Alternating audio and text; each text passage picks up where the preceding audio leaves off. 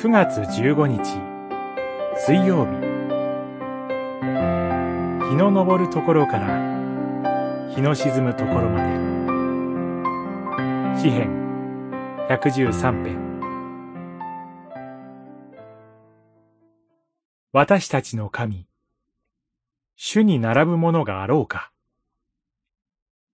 主は御座を高く置き、なお低く下って、天と地をご覧になる。弱い者を塵の中から起こし、乏しい者を悪多の中から高く上げ、自由な人々の列に返してくださる。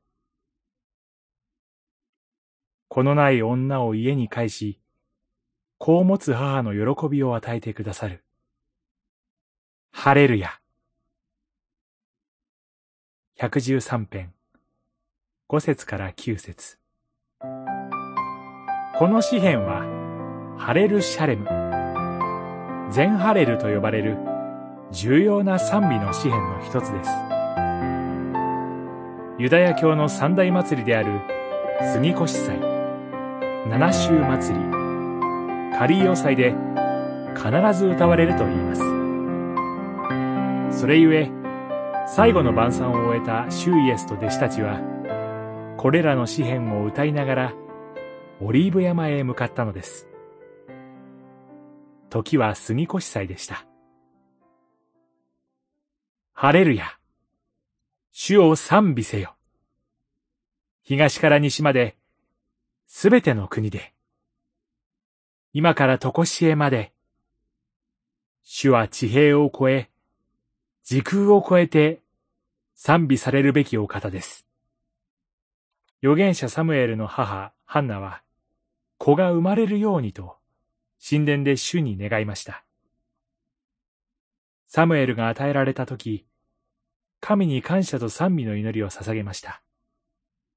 サムエル記上、二章八節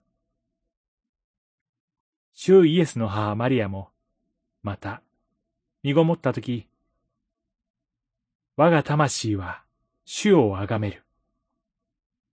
身分の低いものを高く上げてくださる神を賛美しました。